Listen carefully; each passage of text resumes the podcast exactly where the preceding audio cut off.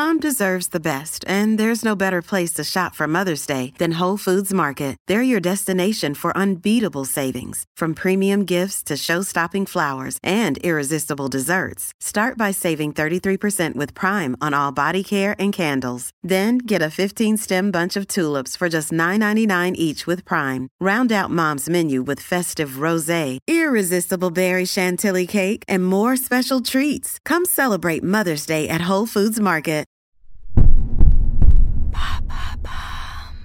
Qu'est-ce que l'omotenashi, cet art de l'hospitalité à la japonaise Merci d'avoir posé la question. Dans certaines cultures, être bien chez soi, c'est aussi faire en sorte que les autres s'y sentent bien et se montrer accueillant.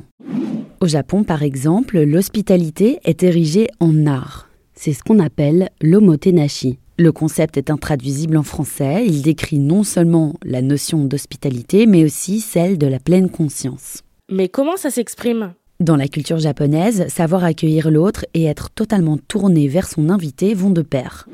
L'omotenashi, c'est donc la capacité à anticiper les besoins de son hôte avant même qu'il n'en soit conscient. D'où l'idée d'être pleinement disponible pour son invité au moment de l'accueil. L'exemple le plus visible se matérialise dans la culture et le service du thé. Et d'où ça vient? L'omotenashi est un principe vieux de plus de 500 ans. Cette idée s'est d'abord développée justement lors de la cérémonie traditionnelle du thé au Japon sous l'égide de Senno Rikyu, un maître de thé wabi qui vécut au XVe siècle. Encore aujourd'hui, il est considéré comme le grand-père du thé.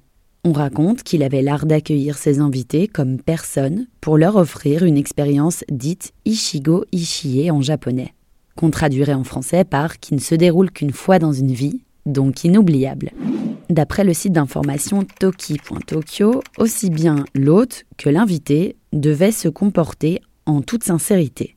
Ce qui explique, pour le premier, de se préparer parfois durant des années avant la cérémonie du thé, pour rendre l'expérience mémorable. Cela peut passer par la recherche de la tasse parfaite, par exemple. Mais au fil des siècles, l'omotenashi a dépassé la cérémonie du thé pour infuser dans tous les aspects de la culture et de la mentalité nippone. Donc ça ne se limite pas qu'à la maison?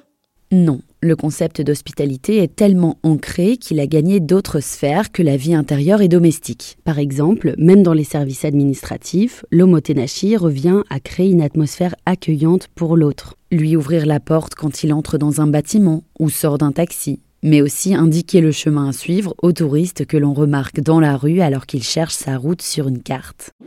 Tout ce qu'on aurait tendance à rémunérer en Occident, comme un bon service au restaurant, par exemple par un pourboire, cela fait partie de l'omotenashi. C'est gratuit. Et puis le concept a revu le jour ces dernières années et a même servi d'argument permettant au Japon de proposer en 2020 sa candidature pour les Jeux olympiques. L'omotenashi a servi d'argument culturel tant il constitue une fierté nationale. Et il a fait son chemin à l'étranger. Selon le site d'information Japan Experience, si en France le client est roi, au Japon le client est Dieu. Voilà ce qu'est l'omotenashi.